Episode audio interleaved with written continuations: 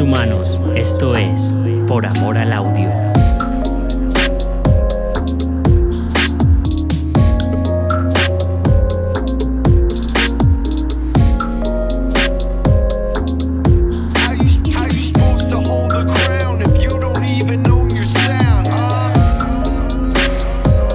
Esta es una nueva aventura de Por Amor al Audio. Hoy hablamos con Nava y la 22.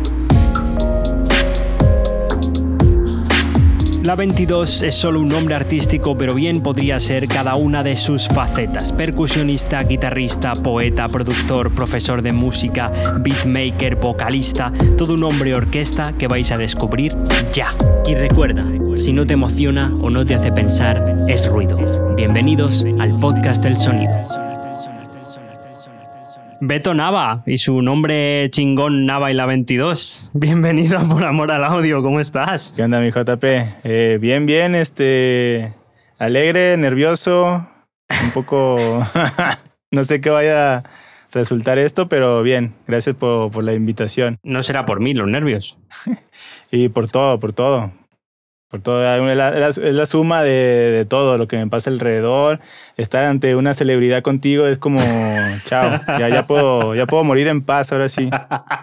Bueno, yo ya aviso a los mm, oyentes del episodio de hoy que probablemente hoy, seguramente hablaremos de música y de audio, mm, pero probablemente también acabemos hablando de poesía, de whisky o de lo que nos dé la gana, porque los dos tendemos a desvariar la conversación. Así que que salga... lo- Sí, sí, habría que tener un moderador extra. Sí, necesito alguien que me modere a mí. bueno, ah, es un placer tenerte eh, y que compartas toda tu perspectiva porque eres, eh, bueno, recientemente profesor de música, músico, guitarrista, te he visto hacer percusiones, te he visto hacer beats, te he visto rapear, que es algo que no sabía que los músicos de verdad hacían. Pensaba que solo lo hacíamos los que no sabíamos hacer música. Así que, bueno, seguro que va a ser súper interesante y lo que quiero ahora es que te presentes, que nos digas tú con tus palabras quién eres y por qué haces música, porque todo lo que haces es música. Bien, este, es una buena pregunta como para irme por las ramas. Para, Bien, Va, va a ser como la primera y la última pregunta, digamos, de- de- del podcast. una hora de respuesta. Este, a ver. Sí, bueno, yo soy. eh, Fíjate, te voy a dar el- el- el- mi nombre completo para empezar un poco ahí a, a hacernos graciosos. Yo me llamo César Alberto Nava Valdés, mejor conocido como el Beto. Soy desde secundaria ya soy el Beto y, y Chan Chan. Este, bueno, y tengo mi, hoy en día tengo mi proyecto solista que se llama Navila 22, el cual combino la faceta de artista con la faceta de productor. Eh, bien, inicios. Yo inicié en el ámbito de la música a través de la guitarra. Yo empecé tocando guitarra. Empecé con clases de guitarra clásica a los entre 13 y 14 años. No me acuerdo bien la edad, pero pues era la, la etapa de secundaria. Este, a raíz de que yo en ese momento me hice muy fan de, de Green Day y más específicamente de Billy Joy, Billy Joy Armstrong. Entonces yo, yo lo vi a ese cabrón, digo, yo quiero ser ese cabrón, todo un rockstar, papacito. Digo, yo, yo, yo quiero hacer eso. Eh, pero bueno, fue como, tenía clara la idea. Obviamente esto, lo que te voy a decir ya es como viéndolo en retrospectiva. En su momento no, ni lo pensaba. O sea, tenía claro más o menos la idea, pero no sabía bien bien el cómo. Por lo que te dije, yo, yo empecé con guitarra clásica, digamos. Todo lo contrario a ser rockstar, digamos. Entonces, eso también me ayudó la parte académica, la parte de, de estudio. Pero así nacieron mi- mis ganas por la, la guitarra. Querer ser el típico rockstar. eh, todo entra por los ojos y eh, después ya Mm. no sé cómo sale, pero todo entra por la vista. y bueno, a partir de ahí eh, formé mi primera banda de, de punk rock llamada DRC con, con dos amigos de la secundaria. Eh, logramos grabar cuatro temitas, cuatro rolitas, y después se murió la banda, básicamente por culpa mía, porque como que lo- los temas eran medio románticos, melosos, poperos. O sea, era un punk pop meloso. Entonces dije, y yo estaba en la etapa de la adolescencia, entonces pues era rebeldía pura, a mí, yo rock and roll, ruido, etcétera, etcétera. dije, esto no es lo mío. Eh, entonces ya lo, lo comentamos con los chicos y me, me robé al baterista, digamos, al buen Borre de, de esa banda y formamos un dúo.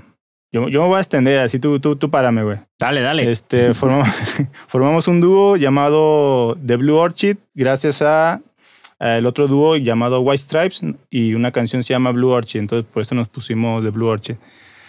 Eh, después vimos que ya estaba, entonces nos pasamos a The Blue 21st. De ahí viene, y esto es importante porque después hago el hincapié en el Navila 22. Vale, Entonces vale. ahí aparece el 21 de Blue 21st. Eh, ya nada, hi- hicimos nu- nuestra pequeña pues, carrera, si se quiere, local. Grabamos cuatro demitos, etcétera, etcétera. Eh, todo esto en la adolescencia, eh, secundaria, preparatoria. Después llegó la, la parte de, bueno, vamos a estudiar una carrera, vamos, sigue la universidad. ¿Qué, qué onda? Eh, el buen Orlando agarró su, su, su camino de ingeniería. Yo me metí a música porque dije, es que no, no me veo haciendo otra cosa. Todo, esa, todo ese periodo de, de, de secundaria y de, y de preparatoria eh, se ve que me pegó mucho la parte de la música, ¿no? Bueno, total. Yo como estaba en rebeldía total de, de punk y no saber medio tocar, eh, no tenía mucha técnica, entonces no podía elegir guitarra como, como carrera, porque como es todo clásico acá, te exigen mucha técnica, bla, bla, bla. Entonces, Ajá. ¿qué pasó? Me agarré la, la percusión. Hubo un, un momento en la clase en el que, no sé, el profesor puso un ejercicio rítmico y fui de los pocos que lo resolvió. Entonces dije, ah, mira, se me da bien la rítmica. Entonces por eso dije, bueno, voy a intentar percusión. Nunca lo, lo he tocado, pero se ve que se me da bien. Entonces, bueno, me metí por ahí. Hice tres años de carrera como percusionista. Y después, oh my God, lo, que es la, la vida. eh, esa carrera tiene mucha, mucha presión, pues, por parte de, de los maestros. Todo lo que es lo clásico es mucha técnica, técnica, técnica, macheteo, macheteo. Entonces yo estaba harto, me quería salir.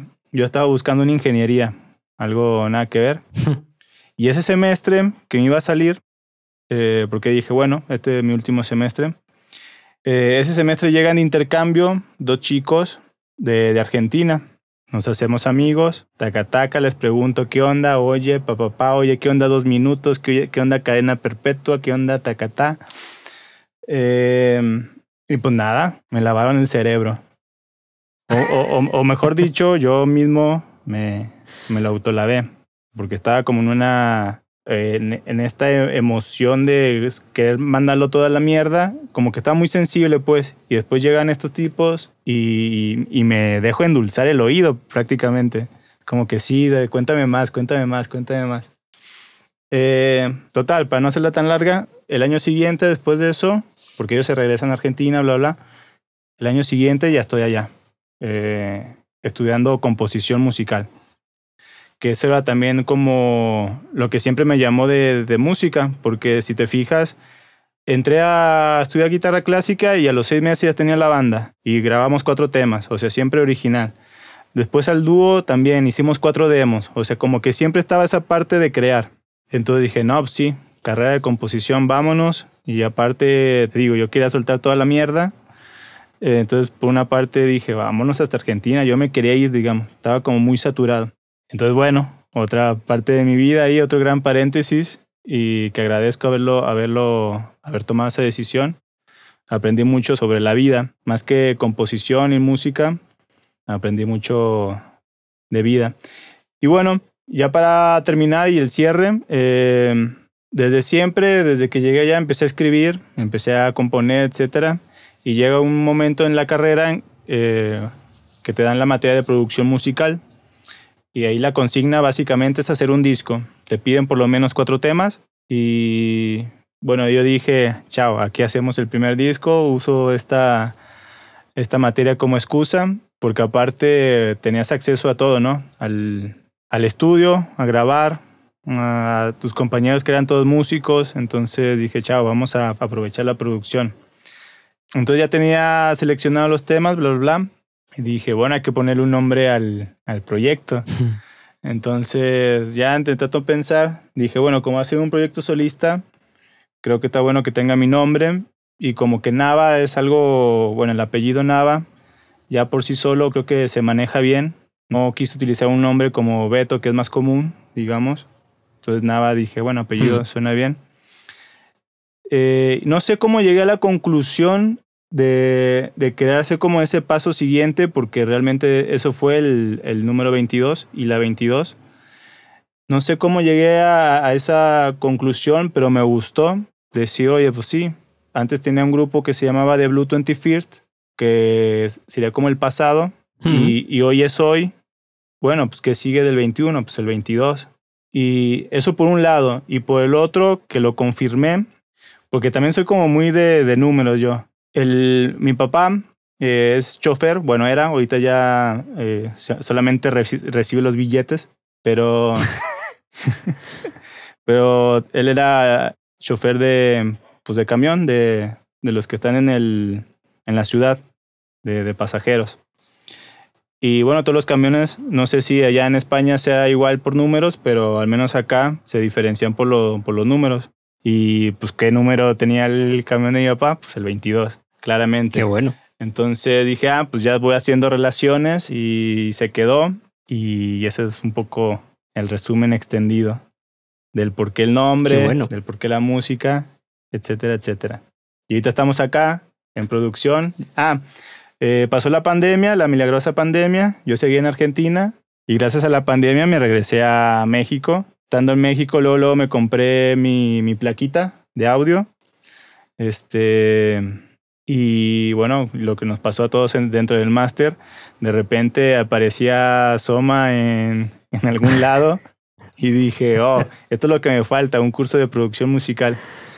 Este, un poco para cerrar el, el círculo, porque Ujú. pues, empecé como guitarrista, me pasé a percusionista, fui a composición y ahora como para, cuando hice la materia de producción musical, me gustó mucho estar detrás de, de pues en la, en la, en la mixer ahí de, de científico Sí. loco. Eh, Manejando los hilos. Claro, manejando todo ahí. eh, el que tiene el control, pues.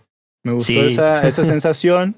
Entonces, nada, hice lo posible para tomar el curso. Yo todavía tenía un poco de dinero de, de Argentina, pero no me alcanzaba. Entonces, bueno, bueno, vamos a pedir prestado por todos lados. Y se logró y pues nada, a toda madre también. Ahí conocimos a la celebridad JP y muchos más personajes.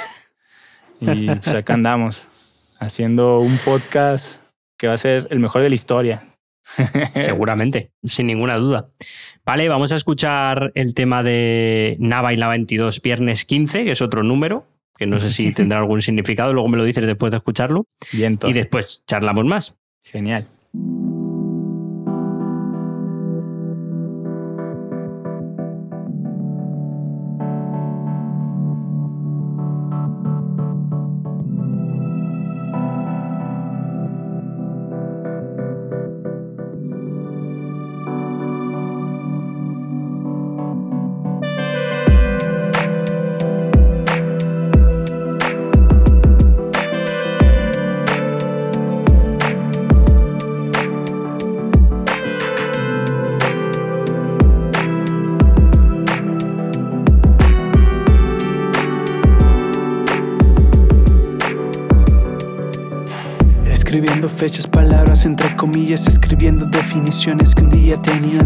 Y en otro pasaron simplemente al olvido. Así fue, no sé si seguirá, al menos sabemos ahora dónde se encuentra tu nombre. Al menos aprendimos a jugar libremente en el borde y así seguirá. Conoce los límites en el límite que te permite la vanidad. Cuando bebes su aviñón blanco en un viernes fresco que esperábamos con ansiedad. La calidad de tu vida resumida en un vaso de birra que después se multiplican en lo que llamamos brevedad. Caeré de la cama con el sueño intacto. Las pupilas dilatadas exigen más contacto. No hay vuelta atrás cuando lo inusual hace su trabajo. La noche es tuya cuando brilles por encanto. En este cuarto de siglo, el otoño pasa de largo. El encierro se viste de rosa y pasan los años. La luna recuerda los besos de tu agrado que se escriben en el insomnio para desafiarla. Lógica al unirse con demonios. Las lenguas con euforia desconocen los códigos más obvios que existían en el día. Las miradas del segundo persona están en vigilia. El estado perfecto para desnudar poesía. Fonema, fonema, exigencia, exigencia. Dimensiones caminando a cámara lenta. Se sugiere mantener la distancia al observar la demencia. Pero recuerda que la cordura asesina la inocencia. Que recorta el sentido de existencia al calor. Siempre camina pesado y en algún momento se le olvida lo que es el amor.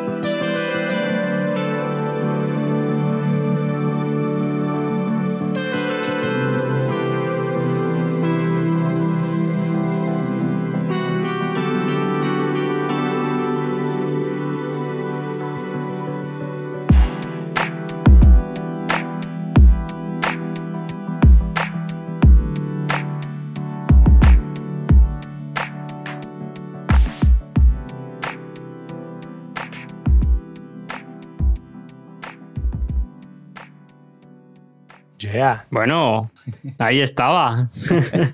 no sé, te- claro, alguien que haya escuchado la intro, que venga de Quiero ser el rockstar de Green Day, no sé si se esperaba esto. Claro, ¿viste?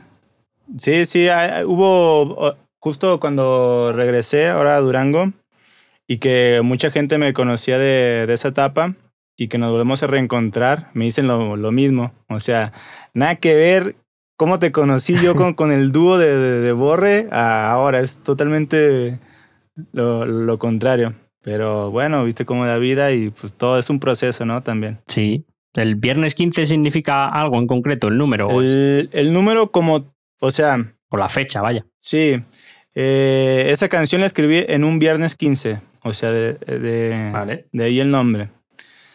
Pero bueno, hago la alusión a, a una fecha en con- concreta, digamos. Entonces le di como esa personalidad de, de que estamos esperando un viernes, cuando pudo haber sido otra fecha. Obviamente no me acuerdo. Eh, si trata de, de alguien, eh, pero más que nada, trata más de como de, de recuerdos, digamos. Y, y yo ese, esa noche, que lo escribí porque claramente yo escribo de noche y con un vaso de vino, eh, era, fue un viernes 15 y a partir de ahí ya empecé como, yo soy mucho de, a la hora de escribir letras, de combinar tanto lo personal con lo fantasioso. Es- yo como que me gusta hacer esa, esa mezcla y de ahí que me guste la poesía, pues. Siempre trato de darle ese toque personal, pero no siendo tan, tan literal, quizá, como jugando un poco con las descripciones y con, con los elementos que tengo en la mano, en este caso, bueno, una, una, una fecha. ¿Escribir te viene desde siempre también?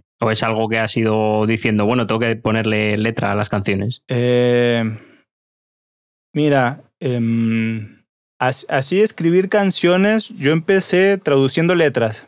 Claramente traduciendo las letras de Green Day. Sí. Empecé porque yo siempre fui curioso con, pues, con las cosas que me gustan. Eh, te diría que en todos mis aspectos de vida, pero no creo. Te- yo creo que te mentiría. Pero en, en cuestión de la música, eh, sí que soy curioso y se ve que en, en ese entonces quería saber qué era lo que decían, qué carajo decían la- las...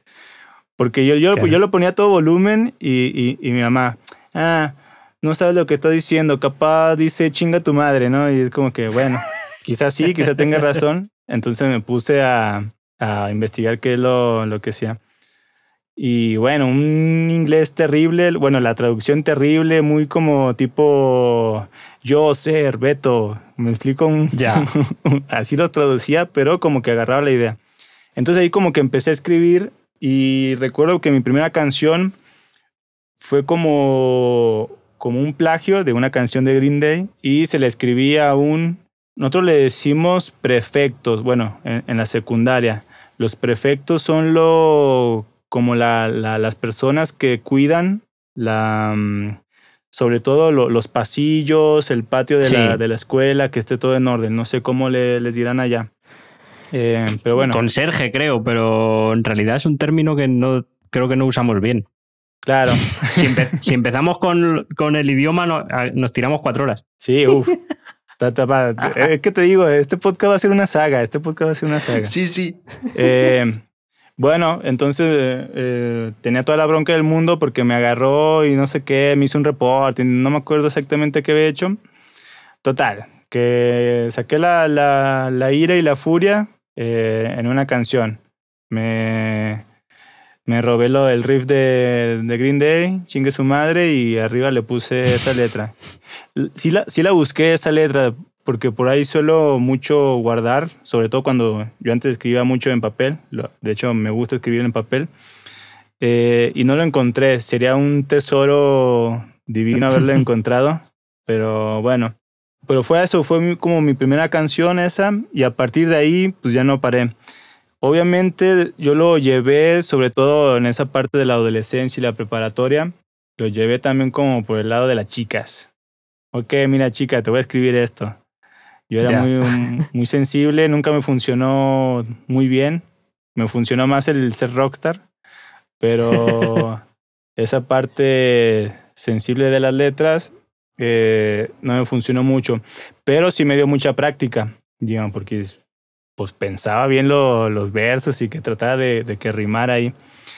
Eh, a su vez, si bien yo empecé con la música, con el punk rock, eh, sobre todo el, el pop, pop punk, a mí siempre me gustaron muchos géneros. Desde, ya desde la secundaria yo, yo escuchaba a, a- a Bob Dylan, por ejemplo, y Bob Dylan también escribe mucho.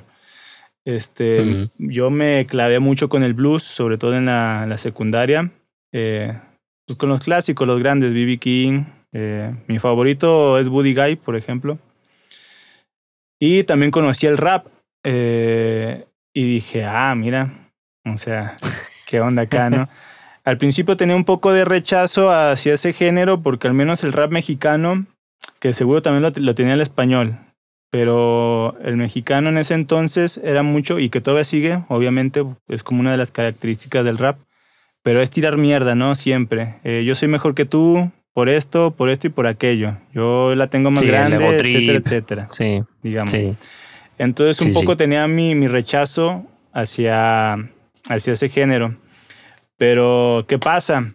Eh, digo, no, no, eh, eh, no sé si existe ese rap español, pero supongo que sí, porque todo tiene evolución.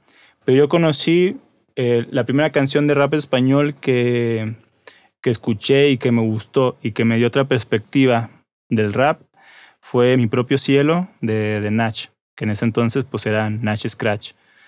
Eh, Dije, ah, chinga, chinga, chinga, qué pedo acá, ¿no? Es como que está chida esta rola y no tira mierda a nadie. ¿Qué, qué onda? Esto, esto no es rap. Entonces, Esto es bueno, nuevo, claro. Sí, sí. de ahí empecé un poco a investigar y bueno, ya se saltaron otros nombres, etcétera, ¿no? Pero bueno, esa fue la, la idea. Y todo en el mismo lapso de, tiempo. Entonces empecé a traducir canciones. Me gustaba, por ejemplo, el blues, que contaba historias, sobre todo Bob Dylan, y conocí el rap y empecé a enviar cartas a, a las chicas y todo me dio práctica y pues de ahí hasta hoy en día, ¿no? Una mezcla explosiva esa, ¿eh? Pero claro, porque es obvio que tienes, eh, con la música que haces, es obvio que tienes muchas referencias distintas de muchos géneros, pero tú afirmas que todo es pop. es que... ¿Cómo es esto? Sí, pero más que nada por la definición de pop, que es de popular, digamos, o sea, todo, todo- todos los géneros son populares en, Bueno. en, en alguna zona geográfica, en algún momento, entonces... Y no sé si te ha pasado a ti, tú como productor, como visión de productor, que empiezas a, analizar producciones anteriores, sobre todo que tú ya has escuchado de, de infancia. Entonces, obviamente, como uno está estudiando, le cambia la percepción. Entonces te pones a estudiar producciones anteriores y no te haya dado la, sensación de que es lo mismo. O sea, e- esa música que escuchabas antes a lo, a lo que escuchas ahora. Ahora mismo es como muy general, ¿no? Eh, hay, hay sus excepciones y demás, ¿no? Pero Que como yo es que soy muy anárquico. O sea, yo no. O sea, cuando era. Pues sí, de entre 15 a 20 y pocos años. Sí, o sea, bueno, me, todo, todo lo que salía, sabía lo que era, escuchaba todo, me lo sabía. Pero ahora, que no me da tiempo, que no sé cómo se hace ahora con tanta música que existe, eh, y soy muy anárquico. O sea, es que me escucho cosas de- del, del 90, del 2000, del 2010. De repente descubro un grupo y resulta que su último disco fue hace 10 años. Mira, Entonces, ya como no sé muy bien. o sea, no, no miro los años ya. Antes sí, antes tenía esta base de datos y todo. Ahí va. Bueno, a, a mí me pasa eso, como que, sobre todo porque una cosa es ponerle atención a un instrumento, otra ponerle Sí. atención a la composición y otra pues a la producción. Y es como que, eh, eh, digo, me da esa sensación y, y la otra, la, la- la otra cara de la moneda, que digo, wow, la, sobre todo las canciones que tiraba mierda yo antes, por, te digo, por esta rebeldía que tenía de, oh, punk rock, punk rock. Eh, eh, en ese entonces, pues había una, el lado comercial, ¿no? De, de la industria. Y pues uno le tiraba mierda. Mm. Entonces escucho esas producciones, el pop de antes, por así decirlo, entre comillas, y digo, y, y me encantan. Es como que, claro, por, por algo fueron hits, digamos. Y sí, como que mi percepción de la, de la escucha va cambiando con el paso del tiempo. Bueno, sí, eso es normal, ¿no? Sí. Vamos, vamos evolucionando. Pero ¿hay algún género que, que te dé rechazo, como te daba rechazo el ego trip este del rap? Eh, hoy en día, yo creo que el- los que sí me causan fatiga auditiva, que por ahí lo, lo, lo pasé en el, eh, en el grupo termitero, es el pornogor. Ese sí no, no, no lo soporto. No sé ni lo que es. Eh, eh, Es, que, o sea, es gore. O sea, sí, sí conoces el género gore, sí, ¿no? sí. Te das Sí, de cuenta como black metal. Eh, obviamente no, no soy experto en metal porque también tiene un montón de, de variantes Sí, sí. pero va por ahí, como black metal. Eh, y con letras pornográficas, digamos. Entonces es un taca, taca, taca, taca, taca, taca, taca, taca, taca, taca, y tirando wow, wow, wow, y letras de, bueno, tri- triple X. Bueno, Entonces yo creo que eso sí es una fatiga que cuando lo conocí, sí, o sea, puse play y no sé, ha- habrá durado 10 segundos. Si duré 10 segundos fueron mucho y ese sí lo, lo saqué y ya nunca más lo, lo volví a escuchar. Entonces yo creo que ese sería como el género así muy... suena a que hay que estar preparado para escuchar eso, sí. Sí, yo... Un saludo a las termitas, por cierto, ya que las hemos mencionado. y, pero, ¿hay algo que escuches, artista, canción, álbum, género, que te gusta pero te da vergüenza reconocer?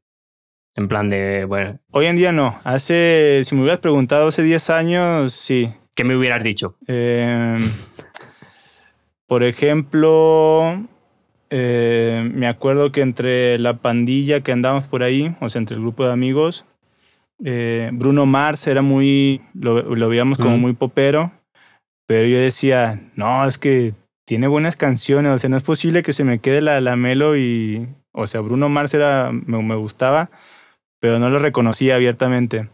Eh, ¿Quién más? Este. mm, ahorita no recuerdo muchos. Ese, el, el primero, se, se me vino a la, a la cabeza, pero tipo así. Eh, y hoy en día no. Ya hoy en día yo escucho todo, tanto por mi profesión como por mi curiosidad también de, de querer estar a la vanguardia, ¿no? En- entre comillas, de ver qué.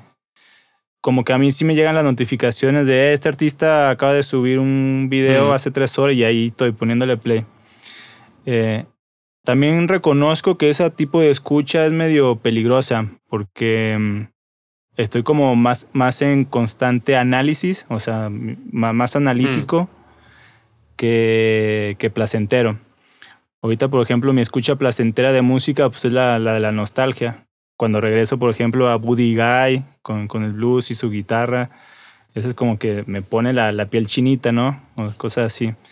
Pero lo nuevo es como muy analítico, lo estoy escuchando muy, muy analítico para ver qué, qué es lo que se hace hoy en día. Y a ver qué puedo, a ver qué puedo robar, básicamente.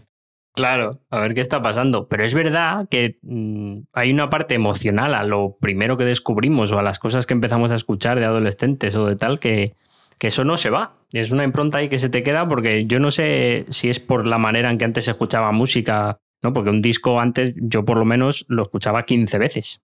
Y ahora ya es como, como dices tú, ha sacado un single no sé quién. Sí. Y es todo como más abstracto. A ver, si te doy o, o si tengo yo una varita mágica y te digo, ¿puedes colaborar con el artista que tú quieras para hacer una canción? ¿Quién me dices? Eh, mi, mi respuesta es muy, sería como muy emocional. Entonces me voy a justamente a esos grupos de, de antaño, de, de nostalgia. Mm, Eh, claramente, si, si pudiera, lo- haría una canción con Billy Joy. Eh, en su momento Claro. también me gustaba, eh, justamente pues fue la, la influencia principal de que hiciéramos un dúo con, con Orlando, eh, que son los White Stripes. Entonces también con Jack White me, me gustaría mucho hacer algo. Este, y, y digo, por, por esta que me llevó al rap español, te era chingón hacer una cancioncita con, con el Nach. Eh, Yo me apunto también, si nos oye. Por favor, Nach, ahí dale. Hay, que compartir, lo gente. Hay que compartir para que este podcast le llegue a Nach, a los oídos de Nach. Y pueda Nach, cumplirle el sueño a un pequeño pibe que escuchó mi propio cielo cuando tenía 15 años. Así que. Qué bueno. No se puede negar. Y además somos, escribimos como él también. Si es que le, le tenemos que caer bien. Ojalá. Venga, me voy a llevar esto un poco al, al plano friki. eh, Bien. Plano de sonido y tal, de producción musical. Eh, yo ya sé la respuesta, pero bueno, te la pregunto, ¿cuál es tu DAW y por qué? Eh, ahorita con el que estoy trabajando es un, es un DAW inferior, pero que a mí me gusta mucho. Eh, esto porque hay cura local entre el JP y yo, por eso digo DAW inferior. Pero bueno, Ay, uso el Ableton, estoy usando el Ableton. Pero fíjate cómo son las cosas también. Eh, yo empecé a manejar, que no manejaba pues, pero cuando nosotros grabábamos contigo, con estas bandas de, que tuve, eh, el que estaba invicto o el que tenía la delantera pues era Pro Tools. Entonces yo veía ahí que, ah, Pro Tools, Pro Tools, y encima como tenía la palabra pro, ah, no, pues es que eso es de los profesionales, ¿no? Ese- entonces eh, Sí, sí. tenía muy buen marketing en, en aquel entonces. Entonces Pro Tools, Pro Tools veía por todos lados. Después, eh, ya cuando me empecé a, maquetear algo, pero tampoco me metía de lleno en la producción, eh, fue con Cubase, Cubase 5, el famosísimo Cubase 5. Clásico. Después, en la, bueno, en la, en la carrera, en la producción, eh, ahí tenían justamente Pro Tools, entonces manejé un poco más el Pro Tools. Era como mi primero que empecé a producir, digamos, el Pro Tools, y aparte medio lo conocía, entonces no se me hizo tan, tan extraño. Este, pero ¿qué pasa? Llegué acá a México, me compré la plaquita, y con la placa, pues te viene, te viene software gratis, digamos. Me, me, vi- me vinieron un, par de, un par de plugins, etcétera, etcétera. Y me venía el, el Ableton. Entonces, pues nada, lo descargué, eh, lo empecé a usar y al principio era como que, pues, ¿qué chingados es esto? Nada, nada que ver con Pro Tools, nada que ver con el Sí. Cubase. Y yo, "¿Y ¿qué carajo? Entonces, pues nada, me puse a ver como tutoriales eh, y pues de a poquito le, le empecé a agarrar el cariño. Te digo, comparado con la experiencia que tuve con Pro Tools y con Cubase, Ableton me gustó mucho porque para mí es muy rápido producir, digamos. Sí. Se queda un poco corto en la edición. Creo que en, en- edición gana Pro Tools. Pero bueno, yo en este momento estoy en modo productora full. Entonces, Claro. pues nada, me gustó y eso es lo que estoy trabajando ahorita. Ya de rato me Sí, paso pero es verdad que. Eh, sí, claro. Es- en cuanto pueda, yo te.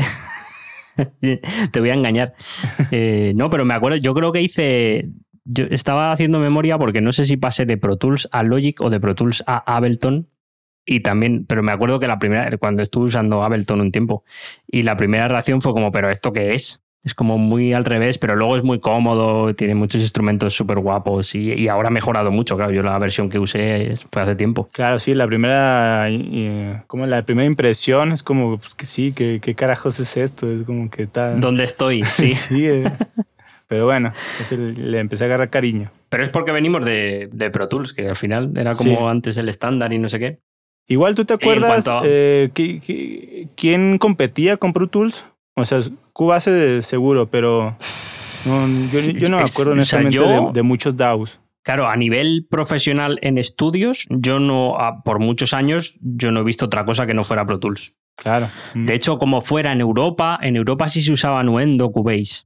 Por Alemania, por así, eh, sí que lo veía más en España, en estudios de música y de audiovisuales sobre todo, que es lo que más he hecho yo. mm, Yo solo veía Pro Tools.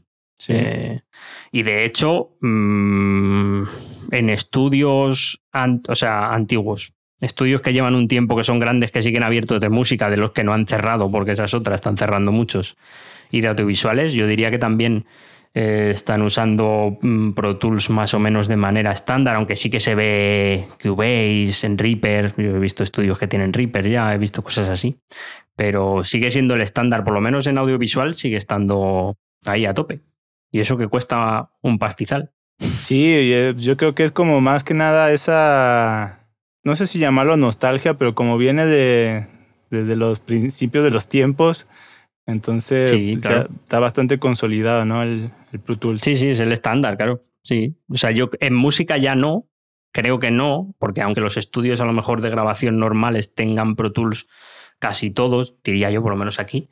Eh, pero claro, en, en casa, en la gente que produce en home studios, que ya son. Ya un home studio ya no es lo que era antes. Un home studio ya puede ser perfectamente profesional, entre Sí, comillas. ese es otro Ah, tema, otro tema a, a es otra ahí, cosa, claro. Pero sí, porque ha cambiado mucho el tema, ¿no? Obviamente, si estás grabando instrumentos acústicos, baterías, tal, necesitas un estudio de verdad, seguramente, ¿no? Pero sí, sí, ahí, ahí siguen. Pero bueno, sí es verdad que a nivel de producción ahora ya hay como mucha variedad. Pues está Cubase, Ableton, el Studio One, de repente ahora está, lo, lo está usando mucha gente, está Logic, ah, que también lo he visto en algún estudio de música así más pequeño, con Logic. sí, y sobre todo el, el Logic es el que está con, con la Mac, ¿no? Integrado. Sí, bueno, es de pago, pero sí. Eh, como que también eso he visto mucho ya, de que mm, todos los DAOs ya tratan de que el usuario se quede en el DAO.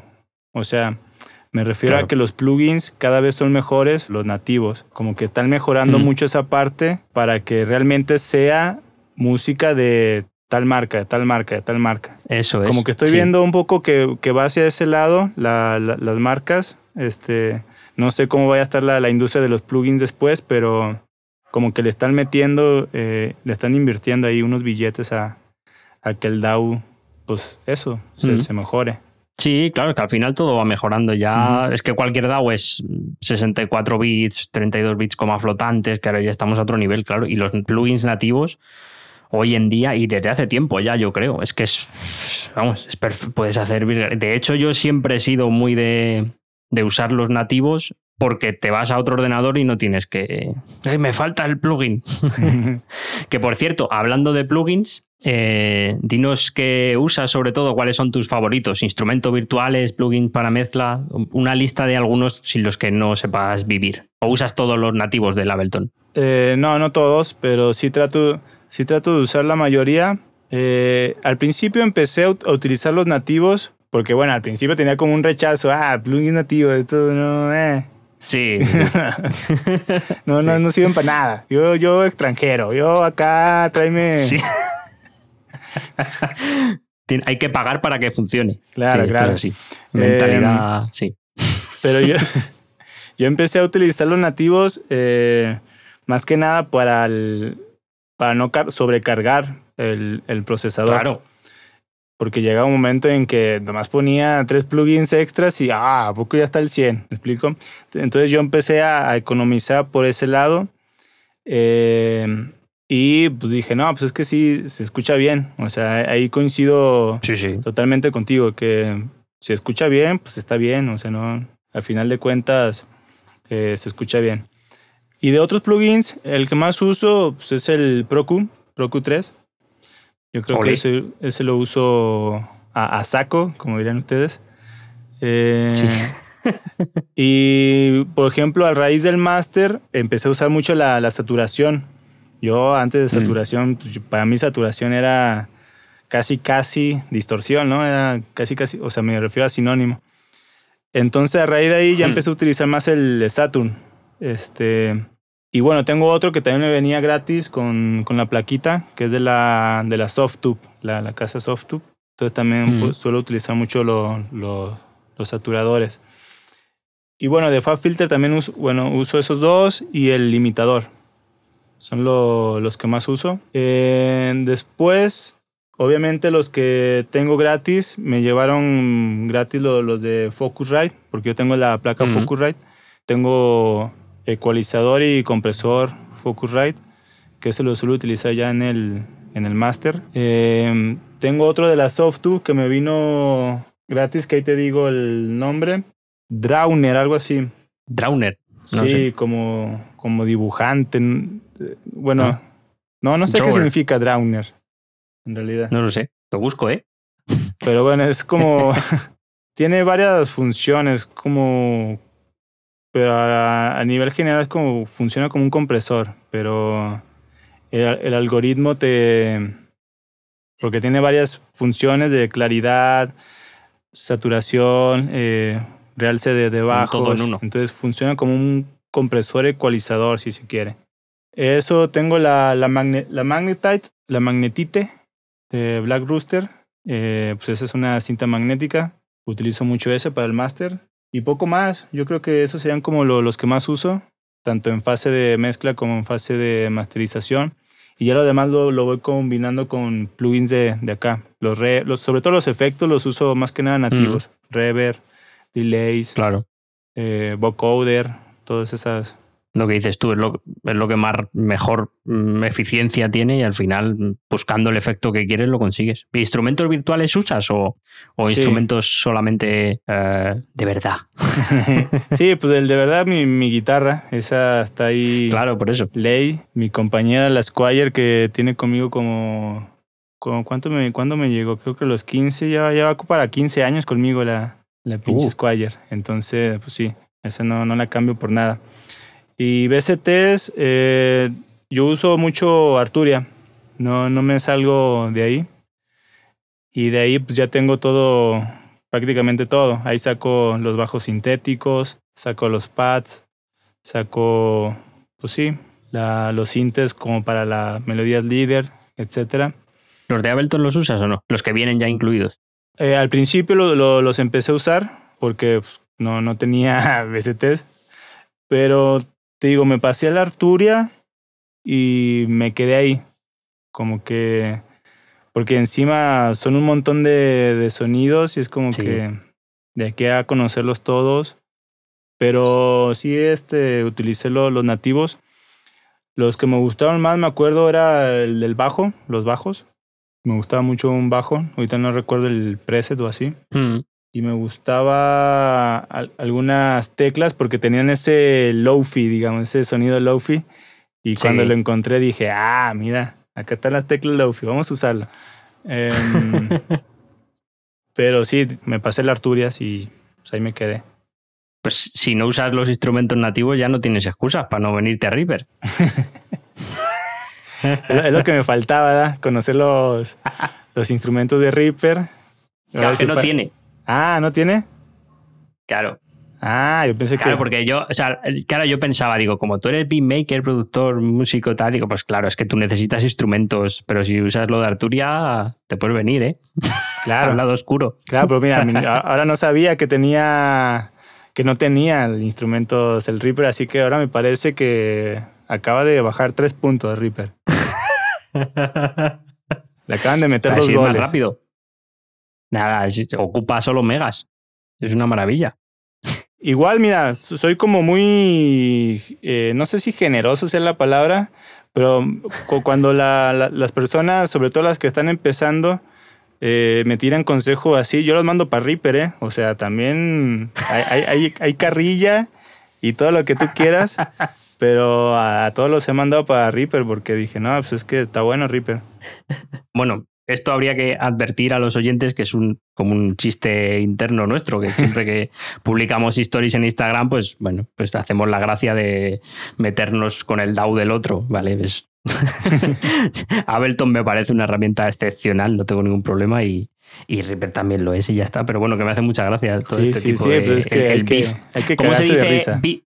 Sí, beef en mexicano, ¿cómo lo decís? Cuando hay pelea. Sí, se traduce como, como riña, como Riña, pelea, ¿no? riña.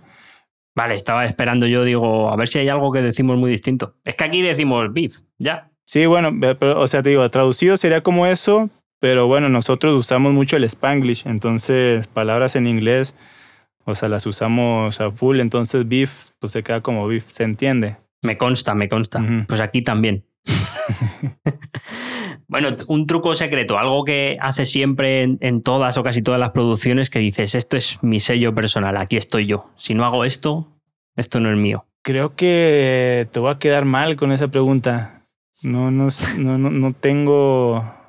La verdad que no tengo. O sea, yo, mi, mi proceso, yo trato de hacer, o sea, primero mi fase de aprendizaje es como, ok, me meto de lleno, veo 20.000 tutoriales con 20.000 puntos de vista, para después hacerlo lo más simple posible. O sea, ahorita mi workflow es entre más simple mejor, sobre todo porque ya tengo más experiencia que al principio, obviamente, de, ok, eso sí se me quedó muy grabado de, de Soma. De decir, bueno, qué chingados necesita el sonido ahora, ¿no? ¿Qué, qué- qué es lo que más le, Sí. le- hay que a- a- atacar inmediatamente en este momento? Si compresor, si ecualización, etcétera, etcétera. Entonces yo ya voy directo a eso y, y los uso normal, digamos, uso compresores, ecualizadores como cualquier otro ser humano en, Claro. este, en este mundo de la producción. Pero no he, no he hallado algo como un truquito. En composición, igual, alguna cosa de composición que digas, este, este, este giro es mío siempre. Es que no te sabré decir, yo creo que No, ¿no? porque yo estoy cegado por la subjetividad, ¿no? Es como que no... Ya. Y aparte, Ya. por ejemplo, en, en términos de composición, eh, que por ejemplo, ahorita estoy haciendo muchos lives en, en Instagram sobre personas y sobre gente que compone. Y cuando me, me regresan la pregunta, yo lo que les digo es que yo puedo partir de, de muchos lados. Yo puedo partir de, de- de un ritmo o un beat, este, o sea, creando esa base. Y, y el, y el protobeat sería como un beatbox, digamos. Ok, bueno, lo que puede hacer mi, mi boca, lo, ya lo escribo y lo paso a- al DAW. Puedo empezar de, como también escribo, puedo empezar de un verso, entonces de ahí ya tengo, puedo empezar la, la composición de la letra. Puedo empezar con una idea melódica que me voy grabando siempre con el celular, ideas melódicas. Y, y esas ideas también están como categorizadas, como que la- las... Ah, ok, esta para melodía, esta para riff, esta para acompañamiento, Ah. esta, o sea, ya, ya yo mismo me voy haciendo mi sistema de qué es lo que me... eh, Es que lo que te digo, yo al final de cuentas trato de hacerlo más simple y lo más rápido eh, que pueda mi, mi trabajo. Entonces, eso viene de una introspección de pues, conocerte a ti mismo, qué, qué te gusta, qué, etcétera, ¿no? Entonces me, me di cuenta que categorizando o Qué poniendo bueno. palabras claves, ok, esta va para allá, esta va para allá, ya lo hago ma- más, rápido a la hora de sentarme, porque no, no suelo, que obviamente pasa, a veces eh, me digo a mí mismo, bueno, hoy voy a, a- a hacer una canción de, de cero. Entonces a veces empiezo con el tecladito, la armonía, este, y, oh, me gusta, me gusta. Entonces me voy motivando hasta que termino esa canción en, ese, en el día, en un par de horas. Pero no siempre es así. Entonces cuando no es así, saco ahí mi- mis grabaciones, voy viendo mi- mis- mis, mis anotaciones. Entonces ya voy, eh, según mi criterio, la- las que pueden ir, ¿no? En contexto, porque tampoco voy a meter frases de, no Sí, sé, estoy claro. hablando de flores y después te voy a meter la cerveza porque sí y ya está, chinguen a su madre todo. Me explico, o sea, como que hay que darle una coherencia también. Eh, tanto en la letra como en la música me pasa igual. Entonces yo puedo partir de donde sea. No tengo un... Sistema tengo, pero no tengo como un, un- un preferente. Lo que, Claro. lo que tenga ganas de hacer en el día, cómo me sienta, porque a veces me siento bajoneado. No sé si te pasa de que Claro. no, no- no tienes Sí. ganas de hacer nada. Entonces, Sí. a lo mejor ahí en esos casos suelo ir a, a lo que ya tengo grabado y a ver si puedo eh, meter alguna cosita. También lo que hago mucho es que, de- como yo creo todos los productores, eh, dejamos proyectos inconclusos. Entonces Sí. tengo ahí una barbaridad de proyectos inconclusos y cuando me siento así digo, bueno, eh, voy a ver A si ver puedo, este. claro, Sí. a ver si lo saco de, de, esa, de ese abismo. Y con el móvil vas todo el rato apuntando, cantando melodías, apuntando letras, Sí. ideas que... Eso es una locura, ¿eh? A mí me pasa que estoy hablando con alguien y de repente se me ocurre algo y finjo que me llaman y empiezo a apuntar cosas. ¿No te pasa esas cosas a ti? Eh, con, estando con gente no recuerdo mucho tener como esa... eh, esas ganas de sacar el móvil y grabarme o cosas así. Me pasa mucho cuando estoy solo. Yo, por ejemplo, me gusta mucho caminar. Cuando estoy así muy saturado de, de cosas y etcétera, etcétera. Yo suelo caminar y entonces en ese flow de, de caminar mi mente se dispersa. Entonces va pensando Mm. mamadas también. No, no, no, no, no digo que me pongo el modo zen, pero, No, pero sí, va se relaja la fluyendo, mente y claro. empieza- Va, sí. va volando a su, a su ritmo. Y entre todas las, las cosas que pienso, ya es porque mm, es lo que te digo, yo, yo suelo escribir muchas cosas personales. Entonces estoy dándole vueltas a un problema mío y por ahí trato de pensar la solución y se me ocurre una frase, digamos, ah, mira, está chida esta frase. Y ya la, la anoto. Y como estoy solo, pues no me veo tan maníaco. Eh, entonces te digo, no, no, no me ha pasado, no tengo recuerdo así con, con la gente. Me pasa mucho solo. Me pasa mucho cuando hago cosas en automático. Por ejemplo, Claro. lavar los platos. eh, ahí también tengo mi momento de, de introspección. El, el cliché del, del inodoro, del baño. Ahí, ahí sale, ahí sale todo. O sea, literalmente sale todo. Nunca mejor dicho. Sí, también cuando me baño, por ejemplo. O sea, cuando hago todas esas cosas que ya Sí. están mecanizadas, es cuando como mi mente empieza a fluir más y pues trato de recordarlo todo. Me pasaba antes conduciendo. Cuando conducía Mm, mucho rato al día era como una actividad automática y era como se me venían melodías, frases a la cabeza y digo, "Hostia, no puedo parar, estoy conduciendo. Luego se perdían. Puedes sacar el móvil y grabarlo, ¿no? Sí, bueno, depende de dónde estés, pero sí, sí, alguna vez lo hacía. tu peor manía, algo que, que digas, esto no lo debería hacer, pero lo hago igual. Eh, en cuanto a la producción, en... Sí, o letras, o la música, o no sé. O bueno, en tu vida, algo que se te ocurra. Mm, Uf, ¿cuán- ¿cuántas manías no, no, no tenemos? Em, déjame, ¿qué, qué puedo? Porque también como manía se entiende como algo, como algo malo, ¿no? Pero, por ejemplo, en las letras, yo siempre recurro a los mismos, bueno, ahorita, ya después cuando empiece a vivir más, otras cosas, otras experiencias, quizás me, me cambie de tema.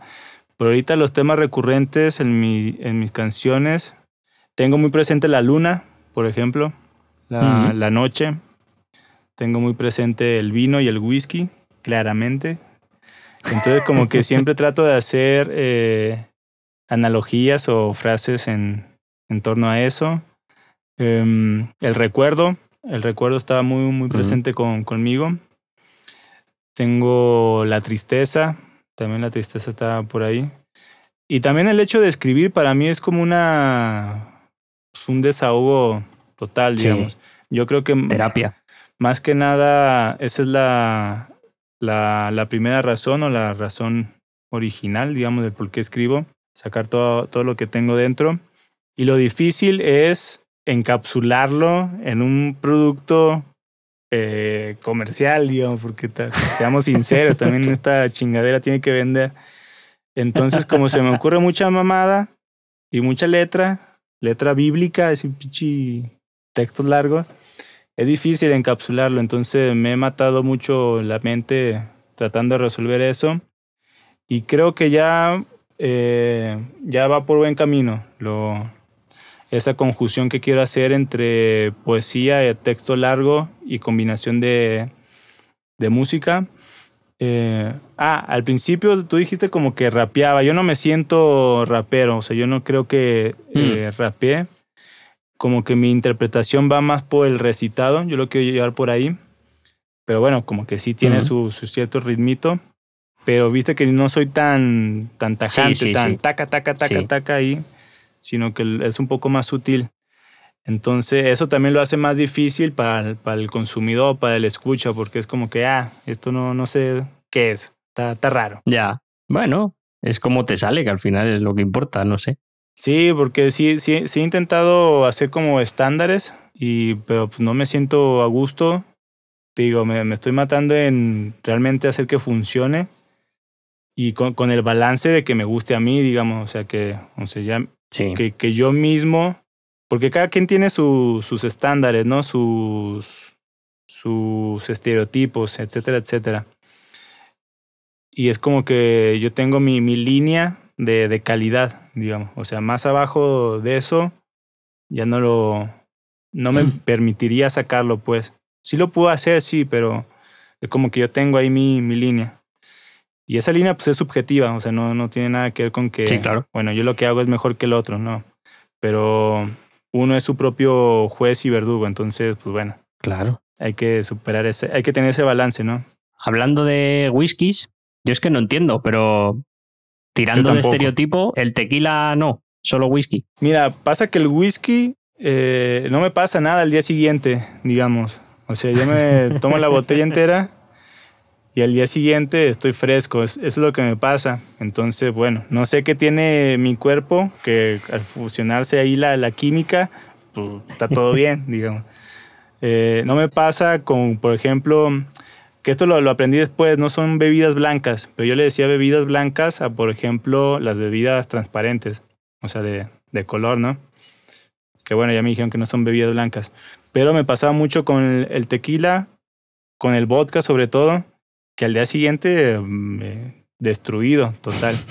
Entonces como que bueno, eso no... Sí los tomo y demás, si se da la ocasión, el contexto, pero si yo voy a, a ir a comprar algo, iría a comprar whisky, primer lugar, y si es una ocasión especial, un vinito.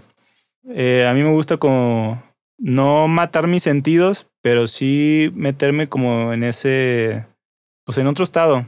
El alcohol es un Mm. inhibidor, te mete en otro estado y antes lo hacía más de fiesta y hoy trato de combinarlo con la productividad. Entonces a lo mejor a veces estoy produciendo, me echo mi, mi vasito y como que relajo y fluye más la- Mm. las ideas. Ya sí trato de ser más sereno y consciente de, pues de no emborracharme por emborrachar, sino bueno, pues hay que sacarle provecho. También cuando estoy en ese estado escribo mucho, las ideas vienen, uh, pero a, Mm. a, a mil, vienen a mil. Entonces, pues nada de eso, ya, ya me convertí en un, ahora sí que en un bebedor, bebedor solitario. Ya me gusta, me gusta más beber solo que, que en la fiesta. El estereotipo del escritor, ¿eh? El solo eh, con el folio en blanco y, Sí, yo y la estoy, bebida. yo estoy muy aclichado en, en ese sentido. bueno. También con el del café. Yo, yo soy muy adicto al café Sí. también. Yo también. Eh, entonces, pues por lo mismo, ¿no? Me pone en ese estado ahí Es- yo creo que esas podrían ser la- las manías, mira, ahí te podría Sí, ¿eh? responder esa. Esos estados, o pues sí, es que al final de cuentas es la alteración del estado, ¿no? De que te sacan. Sí, ir a otra parte, claro. Vale, si te doy ahora un cheque en blanco, pero solo lo puedes gastar en cosas de estudio, ¿qué te comprarías? Solamente de estudio. Sí, no vale irse a una isla desierta con mi cheque en blanco, ¿sabes? bueno, pero es que, bueno, de estudio nomás. Em, obviamente, em, creo que está dentro del estudio, por- porque claramente sin, sin una casa no, no hay estudio. Eh, bien jugado. O sea, un, un espacio en donde poner ese estudio. Eh, mi ideal, eh, una cabaña. Siempre estoy mentalizado en eso. O más que cabaña, em, que sea con madera, digamos, ese espacio. Mm. Así rodeado de, de naturaleza. Y he visto varios estudios que están así, pues rodeados de, naturaleza. Y digo, a huevo, yo quiero uno así. Obviamente tiene que ser un espacio grande, con madera. Y pues nada, le metería todo. Compraría de todo. Eh, instrumentos, obviamente. Tener muchos instrumentos. Tener muchos. Bueno, como para, no decir una tal cual, lo voy a decir como abstracto. Las cosas que me ayuden a hacer, agilizar mi, mi trabajo, agilizar la producción. Muchas luperas, por ejemplo. A mí me gusta, me gustaría tener todo ya conectado. Entonces ya nomás aprieto un Ujú. botón y órale, a correr. Al lado tengo la- mi guitarrita, al otro lado tengo un sintetizador y bueno, la compu ahí. Qué bueno. Pues es que es muy ambigua la, la, la pregunta. Puedo. No, bueno, eh, el estudio que me he imaginado de madera con los sintes y eh, a mí me, yo me quiero ir allí también. Sí, mucho vitrinas así gigantes donde entre mucho la luz. Sí, Que bueno, hay que Sí, ver después bueno. el tema de la acústica, pero bueno, no, la madera ayuda, ¿eh? La Sí. madera es mm, buena aliada tal cual. para alguna parte por lo Pero menos. sí, yo creo, dependiendo del espacio, pues invertir obviamente en acústica. Em, Sí, Eso es lo, me parece lo, lo primordial. Lo que estoy un poco abogando ahora con la gente es de decirles que no hace falta tener un equipazo para empezar a producir música, al menos hoy en día. no. Eh, quizás hace 10 años, bueno, otra historia, ¿no? Pero hoy en día ya no Ujú. hace falta tener el mejor micrófono. Yo sí realmente creo eso. Yo creo que con que el, el procesador de la compu sea bueno, con Sí. tu memoria RAM, ya está. Digamos, ya lo demás es creatividad y, y pues Y huevos, ¿no? O sea, meterle y, y meterle. Sí, sí, totalmente. De hecho, te iba a preguntar ahora eh, por un consejo a la gente que quiere empezar a ser productor y tal. Y yo creo que este es muy bueno. Si quieres dar otro, damos otro, pero este es muy bueno, el de déjate de comprar mm, cosas caras. Invierte en creatividad, huevos, como dices tú, y acústica, diría yo. Sí, sí, Y- totalmente. Y, a por todo. Este conocimiento. O sea, yo creo que Hmm, ya sea que realmente inviertas, ya sea dinero o tiempo, pero conocer, digamos, o sea, no... Obviamente hay que llevarlo a la práctica y, y no quedarse con, bueno, lo voy a hacer, lo voy a hacer, sino hacerlo. Pero antes de, llegar a ese punto de, bueno, ya lo voy a hacer, yo creo que sí tiene que haber una, una preparación. En mi caso, yo digo, yo, yo creo que fue muy circular, digo, porque empecé con guitarra, después percu, bla, bla, me fui rotando. Entonces no, no veo muy, muy claro cómo, cómo plantearlo, el, pues como este consejo, ¿no? Esta, este comentario. Pero sí, sea dependiendo de tu caso, yo creo que prepararte, investigar un poco, tampoco hace falta mucho, ¿no? Yo creo que si eres buen sintetizador, eh, vas a tomar lo más importante de todo lo que leas y lo vas a saber trasladar a tu contexto.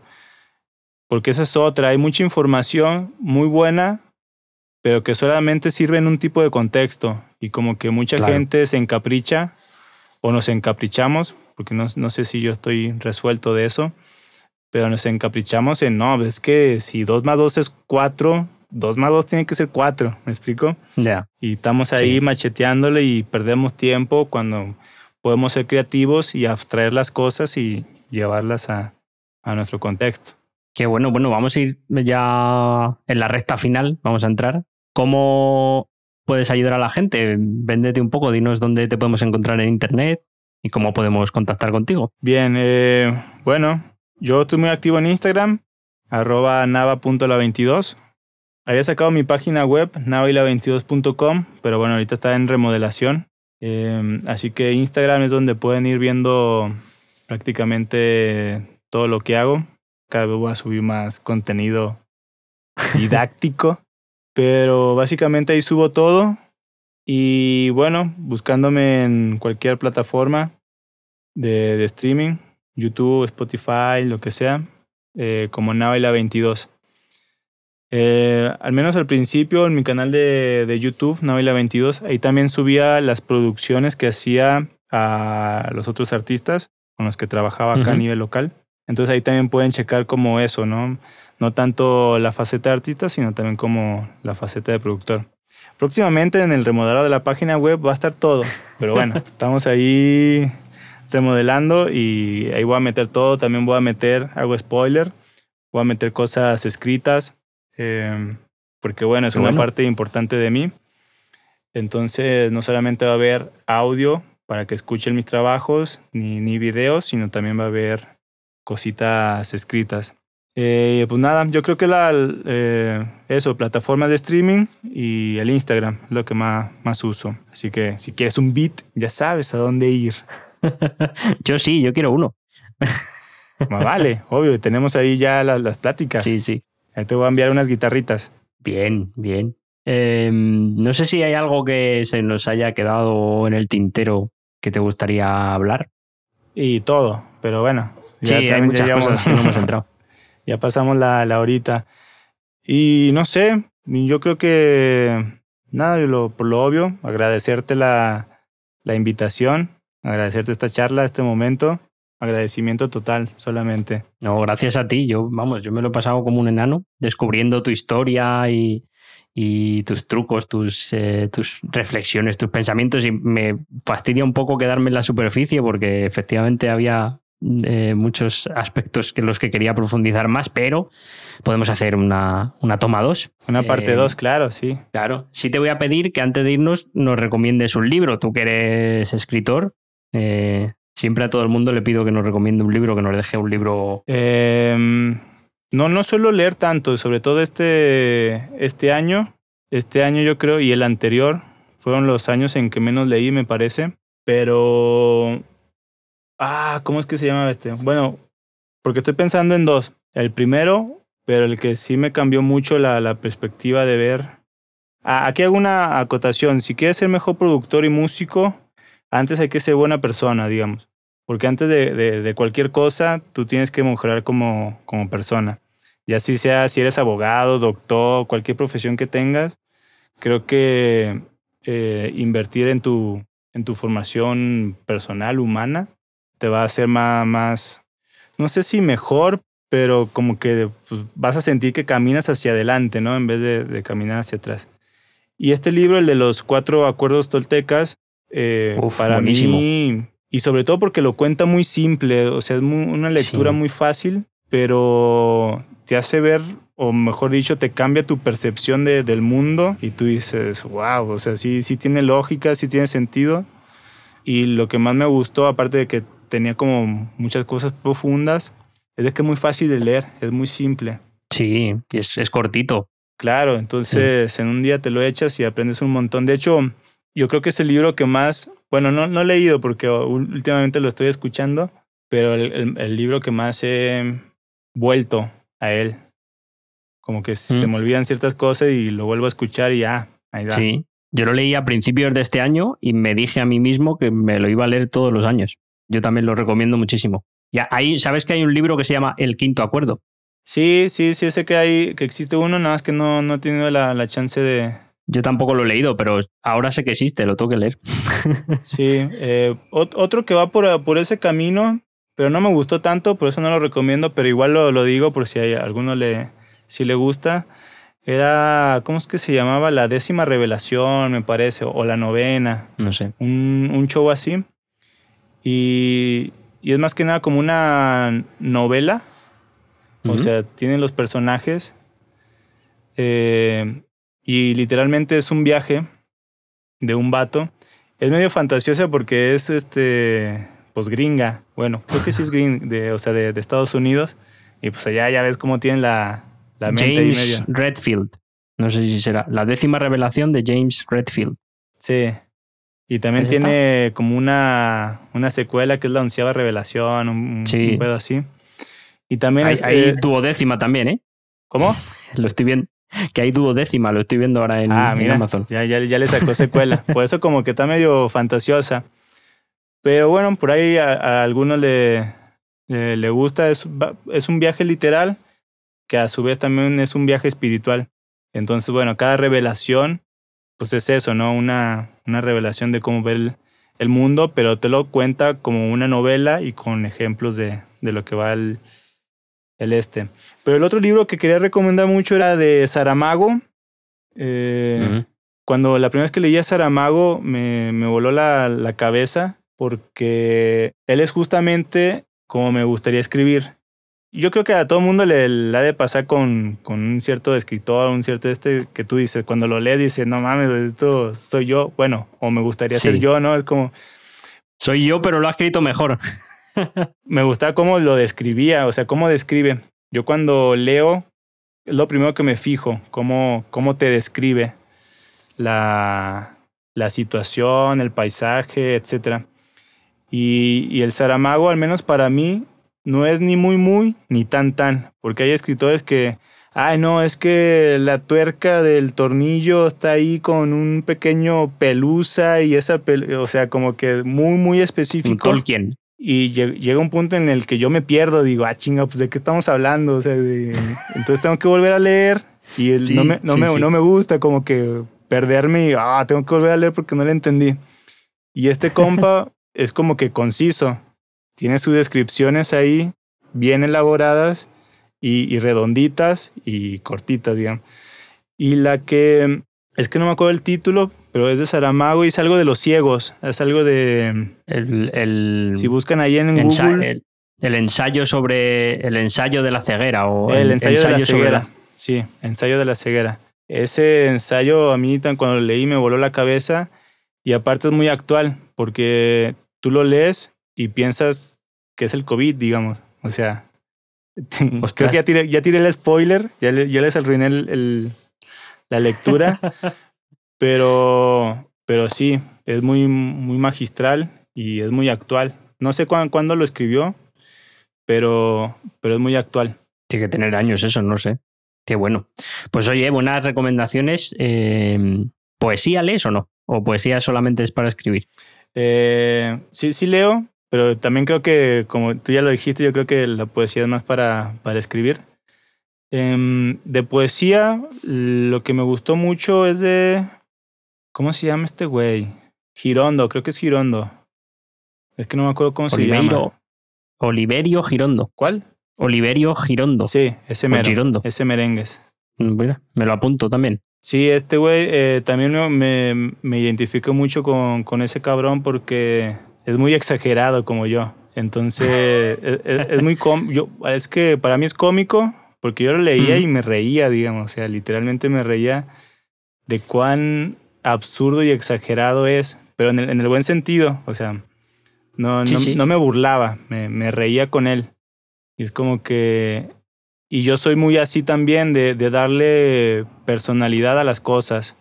Es decir, yo te puedo, que mucha gente tampoco lo sabe, muchas canciones de cuando parece que le estoy hablando a una persona, sobre todo a una mujer, pero a lo mejor estoy describiendo, y no es que la estoy comparando, eh, pero yo describo eh, objetos. Ahí a lo mejor, ahorita por ejemplo a mi lado tengo una taza de café, entonces la puedo Ujú. describir y, y darle personalidad, pues, o sea, darle como Qué que bueno. estoy hablándole a una persona, pero en realidad estoy escribiendo una taza de café. A mí me gusta hacer eso bueno. y Girondo tiene mucho eso, nada más que al multiplicado por 3000 y, y muy absurdo y, y está re bueno.